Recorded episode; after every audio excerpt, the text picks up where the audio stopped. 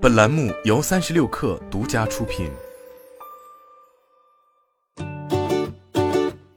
六月三十日，国内 AI 四小龙之一商汤科技在港股迎来限售解禁日，股价跌近百分之五十，与商汤在港股的限售解禁日来临有关。据了解，商汤上市前的投资者和基石投资者全部解禁，共涉及两百三十三亿股，占总股本的百分之七十。招股书显示，公司上市前投资者持股两百二十三点六二亿股，基石投资者持股十点三三亿股。为稳住市场投资者，商汤已在港交所发布公告称，所有已发行 A 类股份及二十点零二亿股 B 类股份将受禁售承诺的规限，直至二零二二年十二月二十九日。根据公告，徐立、王小刚、徐斌及本集团若干管理层成员以本公司为受益人，自愿承诺于二零二二年十二月二十九日前不会出售本公司的 B 类股份。据了解，徐立、王小刚、徐斌三人为商汤科技联合创始人，分别出任 CEO、研究院院长、执行董事等职位。自愿禁售，也表达了高层对公司长期价值及前景的信心。